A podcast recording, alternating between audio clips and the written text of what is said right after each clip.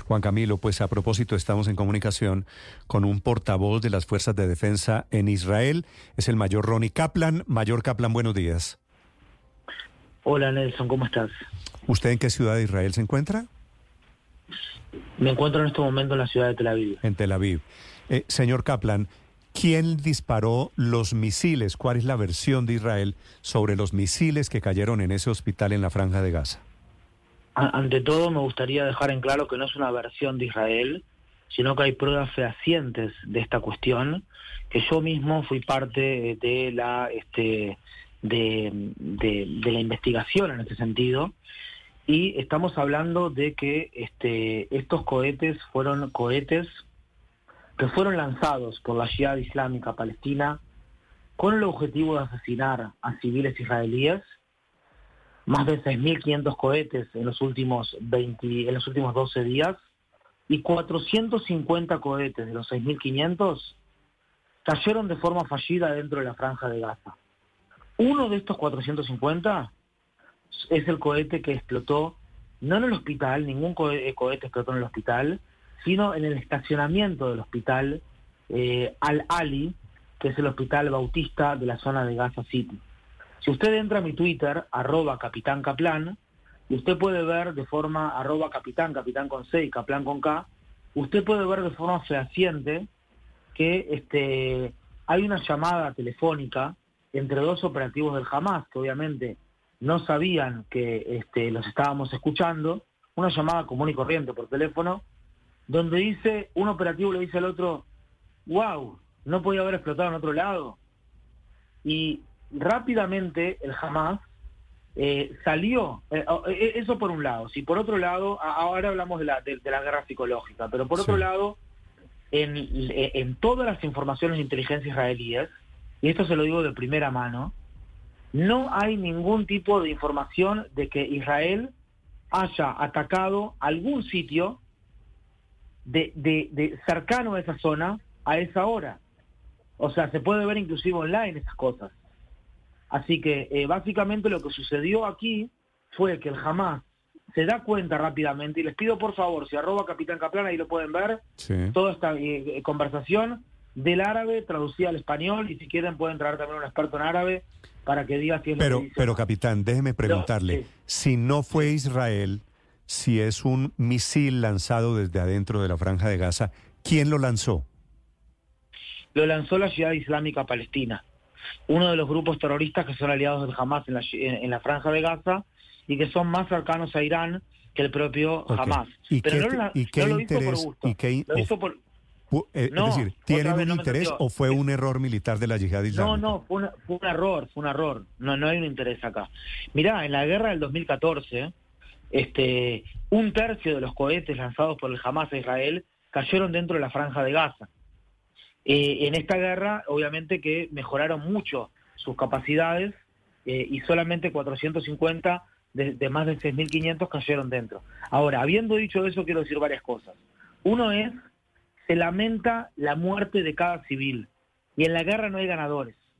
Sea un civil gazatí, sea un civil israelí. Eso es una. Dos, fíjense hasta qué punto hay aquí una intencionalidad por parte del Hamas y los grupos terroristas de asesinar a civiles israelíes, porque ese cohete que falló fue lanzado con otros decenas de cohetes que sí llegaron a, a, buen puerto, entre comillas, Israel, y cada uno de esos cohetes intencionalmente, eh, en su intencionalidad moral, tiene el, el objetivo de asesinar a civiles israelíes. En este caso cayó en la franja de Gaza y asesinó a civiles gazatíes. En el caso de Israel, que históricamente, en paralelo a que los enemigos de Israel desarrollaron sus doctrinas de lanzamiento de, cohetes y misiles, Israel desarrolló una doctrina de defensa, de defensa aérea y de defensa civil que logró de alguna manera que logra frenar gran parte de y, y con esta explicación suya mayor con esta explicación suya viniendo de un militar, militar que está en Tel Aviv tienen alguna explicación de cómo hace un misil teledirigido para fallar es decir, en, en los años 40, 50, hace 300 años, eh, se, en, Colombia decimos se puede escachar, se puede equivocar eh, por mala puntería. pero estos misiles no son lanzados por puntería. Néstor, ¿por qué pensás vos que este es un misil teledirigido? Contame. ¿Y entonces qué es un misil cómo? ¿Lanzado cómo? Es un cohete, es un cohete, Néstor, no es un misil teledirigido. Y te vuelvo a repetir, vos fijate que un porcentaje alto y cada vez más bajo de cohetes no es un misil teledirigido, es un cohete que hace una parábola, que se intenta eh, eh, tirar a un lugar específico. No es un misil teledirigido. Eso es un error. Y te quiero decir más, Néstor. ¿Por qué, yo te quiero preguntar a vos, ¿por qué en el frenesí mediático de ayer, parte de los periodistas de todo el mundo, inclusive hoy, sacrifican la precisión y la, credibilidad, y la credibilidad por la velocidad y por los clics que pueden llegar a tener por esto? O sea, nosotros somos un ejército que damos información precisa. Yo no le estoy inventando esto.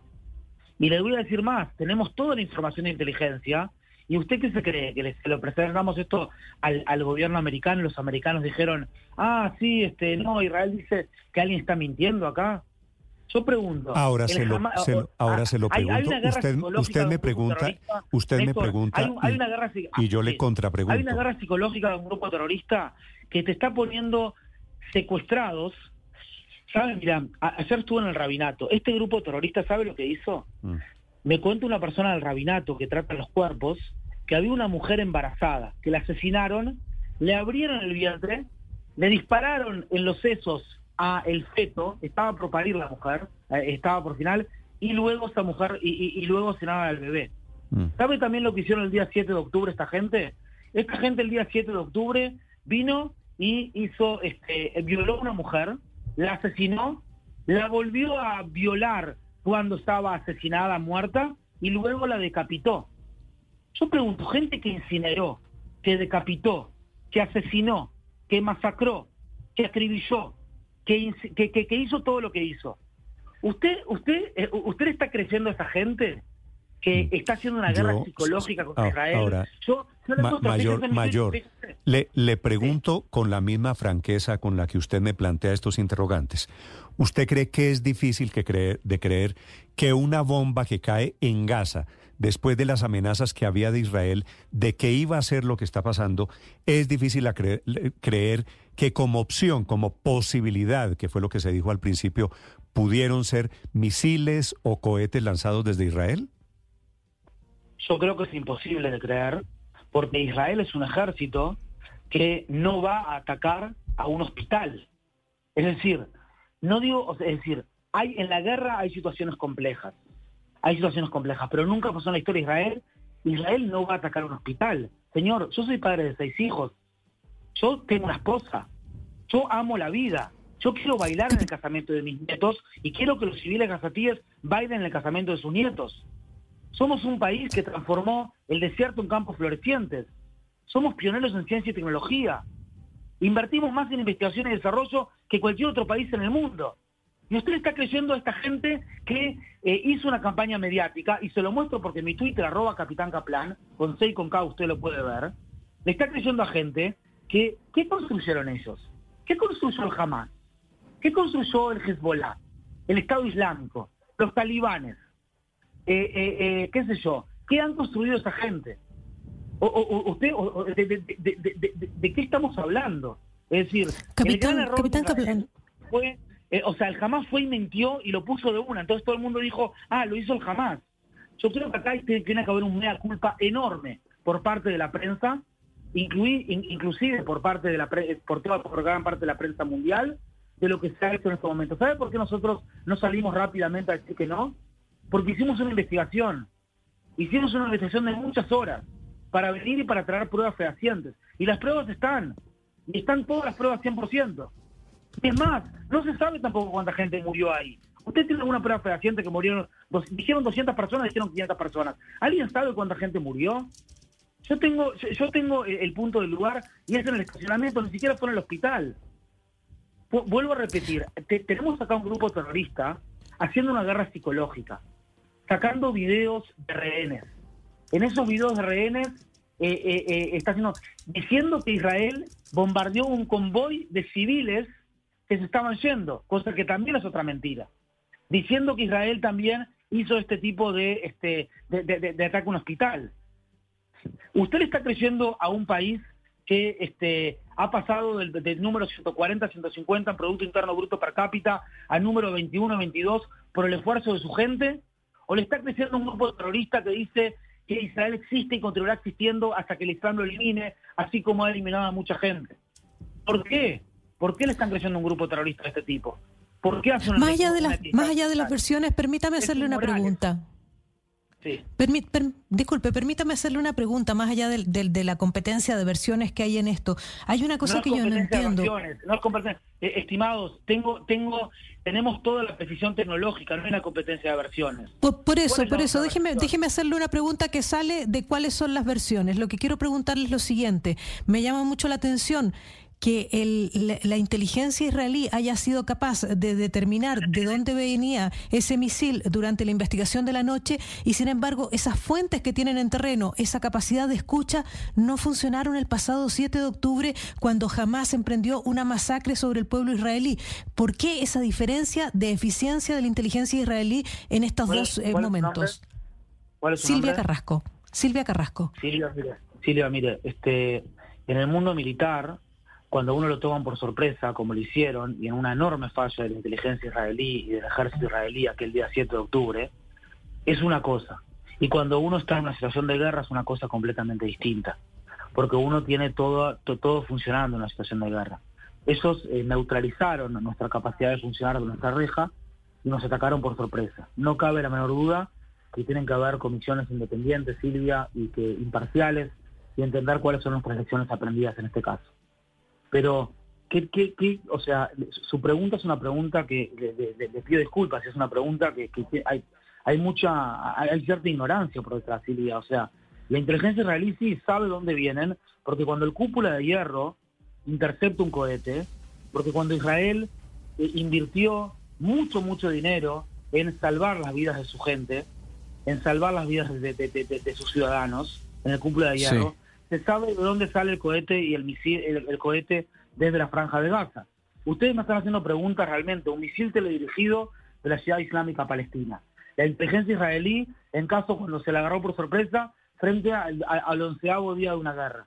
Yo les digo la verdad, yo les recomiendo a los televidentes, a los, a, los oyentes, que si quieren podemos conversar más, les explico algunas cosas desde el punto de vista militar, pero son realmente preguntas que no, no, no, no, no son lo suficientemente serias y, entonces entiendo también por qué piensan que es una guerra de versiones. Por una razón, señor Kaplan, que usted se, se, habrá enterado, usted que ha estudiado historia y que es experto en temas militares, porque es que la verdad es la primera baja en una guerra y porque preguntar es lo que corresponde a un medio de comunicación. No, la verdad no es la primera. Usted, usted no me puede, usted no me puede, yo se lo digo también con respeto, exigir que acepte la versión de Israel porque ustedes están enfrentados a otro ejército, que a mí también me parece terrorista, el ejército de Hamas. Pero hay un... ¿Cómo también? ¿Cómo, cómo también? Eh, disculpe, señor, disculpe. Le quiero decir una cosa, Néstor. Vamos, vamos a poner... Yo no estoy dando una versión, yo le estoy dando... Eh, eh, usted, por favor, entra a mi Twitter, usted ve la conversación de los operativos del Hamas. Usted está diciendo que la conversación de los... Si quiere, se la digo ahora. Usted está diciendo que la, cooperación de los, la conversación de los operativos del Hamas Israel inventó una, una, una, o sea, se pusieron dos israelíes acá a conversar entre ellos en árabe y publicamos eso en el ejército de un Estado de Derecho, usted está, señor Kaplan, Usted está caliente y lo entiendo. Yo no, he dicho eso. no, no, he dicho eso. No he dicho que usted se está inventando las pruebas. pero permítame a mí hacer preguntas para colombianos que estamos intentando entender porque así no lo quiera usted aceptar, hay una guerra de versiones. Jamás que muestra centenares de muertos, pilas de muertos en el hospital de Gaza y dicen es obra del ejército israelí. Yo lo estoy entrevistando a usted porque el ejército israelí dice nosotros no fuimos, sino fuimos la yihad islámica. Abóneme que lo estoy escuchando, señor Kaplan. Sí, no, lo, que quiero decir, Néstor, o sea, de verdad, o sea, de, de, todo corazón te lo digo esto. Esto no es una versión, esto, o sea, es muy simple y es muy claro lo que, lo que pasa en una guerra, en, una, en, un, territorio. Hay informaciones de inteligencia concretas de dónde Israel ataca y de dónde eh, la ciudad islámica y los grupos terroristas atacan. Eh, se establece el territorio y se sabe exactamente cómo funciona el cúpula de hierro, por ejemplo. Se sabe de dónde sale el cohete, se calcula dónde va a caer en su parábola y se identifica a cuánto, este, cuánto, eh, eh, perdón, y se identifica cuánto, eh, cuánta densidad de población hay en el lugar. Y allí el sistema le da uno una recomendación al operador, le dice, acá interceptalo porque va a caer sobre población civil. Para saber dónde va a caer hay que saber dónde, de dónde salió. Y nosotros sabemos fehacientemente que salió de ahí. Si usted lo cruza esto con inclusive fuentes, eh, digamos, de dónde salieron los cohetes que a esa misma hora, a las 6 y 59 de la tarde, la ciudad islámica lanzó ese cohete, eh, es al lado también de ese hospital. Si usted escucha lo que están hablando, los escuchas de los operativos del Hamas en ese mismo lugar, y uno le dice al otro, como le digo, mi Twitter lo puede ver, le dice, uff, no podía haber caído en otro lado. Y si usted a eso lo cruza con el hecho de que Hamas está haciendo una guerra psicológica, que el otro día se robó 36 mil litros de eh, eh Señor litros de combustible. Eh, de combustible también mm. de este, una organización de Naciones Unidas, usted eh, y que, que, le podía ayudar también a que los hospitales funcionen mejor y también a generar agua en la franja de Gaza, etcétera, etcétera. Y si usted le pone a todo eso también una organización bárbara e inhumana que hizo lo que hizo, que asesinó, que acribilló, que incineró a bebés, entonces usted, eh, digamos, puede tomar, puede tomar realmente la, la, o sea, explíqueme usted ahora, Néstor, cuáles son las razones, yo le expliqué ahora mis razones, explíqueme usted cuáles son las razones que, que, que tiene usted para creer al jamás. Soy todo oído. No, no tengo razones para creerle jamás. Lo he llamado porque quería conocer la versión del gobierno israelí. La última pregunta para el señor Kaplan, que es mayor de las Fuerzas de Defensa de Israel, se encuentra en Tel Aviv. Juan Camilo, desde Washington. Gracias, Néstor. Señor Kaplan, uno entiende el derecho de Israel a defenderse luego de los ataques terroristas por parte de Hamas, pero la gran pregunta es hasta dónde llega ese límite para defenderse, porque está bien, usted nos comenta y desmiente que Israel tenga algún tipo de responsabilidad en el bombardeo del hospital en Gaza, pero ustedes sí han bombardeado diariamente en los últimos 10 días la franja de Gaza, más de 3.000 muertos. ¿Hasta dónde llega ese límite de derecho a la defensa? ¿Cuántos muertos más tiene que haber para que se pueda llegar a una solución? Juan Camilo, mira, este, hace más de 100 horas le pedimos a la población del norte de la franja de, Gaza que se evacúe de la zona de combate. Lo hicimos eh, eh, eh, tirando, es decir, por aire o, este, enviando por aire cientos de miles de volantes. Hicimos escenas de llamadas telefónicas también, Juan Camilo, para la gente que pidiéndole por favor que se vaya. También lo dijimos por radio y por redes sociales. Y parte de la gente se evacuó. Sabemos de cientos de miles de personas que se han evacuado, a pesar de que el Hamas eh, le ordenó no evacuarse. El Hamas le ordenó no evacuarse justamente por la razón de que estamos hablando de un movimiento terrorista que utiliza a sus civiles como escudos humanos. Eh, no solamente como escudos humanos, sino que también a los civiles israelíes como carne de cañón, porque ese cohete que iba, que cayó lamentablemente y dejó civiles muertos, sean en un lado o en el otro, hubiese quizás caído también en Israel. Le digo más, quizás mejor que hubiese sido lanzado a Israel y no hubiese, caído en Gaza, así no morían civiles gazatíes y por lo menos en Israel eh, lo paraba un cúpula de hierro, ojalá, ¿me explicó? Mm, sí. Pero nosotros no hemos ingresado por tierra y nosotros hemos abierto también hoy una zona humanitaria en Al-Mawasi. Pero yo le quiero preguntar a usted, si a usted, Juan Camilo, vienen a... Israel es un país chico, sí, de 10 millones de personas. Usted viene ahora a su vecino y le dice que, no, no su vecino, sabe que a fulano o a mengano, y le dice, yo no te reconozco, yo te odio, yo vivo porque te odio, soy anti vos. Toda mi, toda mi identidad es la identidad que se define por el anti el otro, no tengo ningún tipo de identidad positiva. Y no solamente eso, el día que deje la puerta de tu casa, el día que fulano o mengano deje su puerta, la puerta de su casa abierta, porque la inteligencia no le funcionó, no le funcionó el portero, o no le funcionó el, el alarma, ahí me voy a meter y voy a hacer con su mujer y con sus niños exactamente lo que hice con Israel el día 7 de octubre. Nosotros no estamos luchando solamente por la protección de seguridad de mi esposa y de mis hijos. Somos la primera línea contra el terror en, la, en Occidente. Y si el terror nos gana, hoy va voy, o sea, no se imaginan lo que va a pasar con el terror que va a levantar la cabeza en otro tipo de lugares del mundo. Nuestro conflicto no es con el pueblo palestino, nuestro conflicto para ningún, de ninguna manera, nuestro conflicto es con el terrorismo palestino. Y yo recomendaría esperar con las cifras, porque no sé si ustedes, ustedes son periodistas seguramente hace más tiempo de que yo estoy involucrado de una manera con otra con el ejército. Yo soy un civil, estoy en este momento en la reserva, vinimos, soy uno de 350 mil soldados, y lo que quiero decirles a ustedes es que yo esperaría con los números porque hay muchas mentiras dando vuelta. El día de ayer vino, eh, vino, perdón, el, el, el, el, ¿cómo se llama? El, el Ministerio de Salud de la Franja de Gaza. El Ministerio de Salud de la Franja de Gaza es el Hamas. El Hamas tiene de rehenes a dos millones de personas allí. Y una pregunta, Juan Camilo, ¿vos sabés cuántos de esas personas están muertas, qué porcentaje son terroristas mm. involucrados en el conflicto? Yo lamentablemente no tengo ese dato, debo decir lo que no tengo porque jamás lo esconde. Y una pregunta, ¿usted ha, hecho un análisis comparativo de si el porcentaje de involucrados en el conflicto que mueren en guerras que lucha Israel es más alto o más bajo que otras guerras en el siglo XX o el siglo XXI? Mm. Entonces, básicamente yo esperaría con los juicios de valor y me quedaría diciendo lo siguiente. Israel no tiene ningún tipo de intención de atacar a civiles en la franja de Gaza. La única intención es atacar objetivos militares. Mientras que jamás tiene la intención de atacar a civiles israelíes, esconderse atrás de civiles en la franja de Gaza. Y espero que también estén, Juan Camilo, este, eh, usted también le haga estas preguntas sobre los crímenes de guerra de Hamas, ¿verdad? Tenemos también acá mucha gente que también está desplazada en Israel. No sé si conocía eso. Tenemos también acá en Israel un montón de gente que este, ha, estado asesinada, más de 1.400 personas aquí en Israel. De esas 3.000 personas que usted dice, nosotros, nosotros contamos más de 1.200 cuerpos de terroristas dentro de casas de personas aquí en Israel, en los poblados aquí en Israel. 1.200 yo los vi todos estos días, estoy todo el tiempo en el terreno.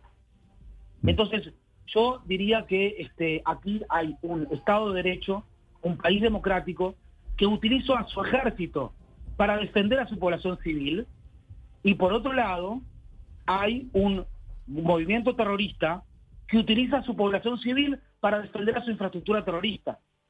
Israel no entró por tierra hasta este momento porque estamos mm. esperando, entre otras cosas también, que la gente se pueda evacuar para que eso sea realmente una zona de combate y para realmente desmantelar la infraestructura, las capacidades administrativas y las capacidades militares de un movimiento terrorista que nos amenaza y no queremos que nos amenace más. Sí. Eh, quiere que, no, la, otra hacer es mudarme de barrio, pero no tengo otro país. Mientras, este mientras estamos hablando, eh, Mayor Kaplan, no sé si usted se ha enterado, mientras estamos en esta conversación, usted en Tel Aviv, yo en Colombia, hay amenazas de bomba esta mañana en las embajadas de Estados Unidos e Israel en Buenos Aires. Me da la impresión de que su acento es argentino, ¿verdad? No, yo soy uruguayo. Ah, uruguayo. Y justamente, y justamente te quiero decir, Néstor, y te pido disculpas por antes, simplemente porque, o sea, te pido disculpas realmente. Digo, yo estoy acá dando todo mi corazón y toda mi capacidad para explicar lo que está sucediendo y créame que conozco profundamente a mi pueblo. Las amenazas de bomba se dan justamente por este tipo de desinformaciones y por eso la responsabilidad que tienen. No se imaginan cuánta, cuánta responsabilidad. Mm. Y yo le digo una cosa, se lo prometo, se lo juro por mi vida, que yo vi las cosas, yo vi en los lugares de dónde salió y para dónde salió. Y esto fue un tema que el jefe de la Fuerza Aérea israelí y fue un tema que, que, el primer ministro y que el, comandante del ejército lo han dicho. Gente que además es tan tan recta que tomó también la responsabilidad por la falla que hubo que Silvia preguntaba y Silvia aprovecho también para pedirte disculpas por, por, lo que te dije antes. Pero lo que les quiero decir es lo siguiente. No, no, hay tanta, la desinformación se lucha con información, se lucha con sensatez, se lucha con gente recta. Y créanme que a mí me duele el corazón de cada uno de los civiles que mueren, porque estoy acá, vivo casi 21 años y, acá crío mi familia, tanto como les duele a ustedes, ni más ni menos, aún cuando estoy vestido de militar. Y créanme que no hay cosa más dura para el ser humano que vivir que, que una guerra. Mm. Y créanme que si Israel dejase las armas, pondría en peligro su existencia y que si los grupos terroristas dejasen las armas, habría que rápidamente paz.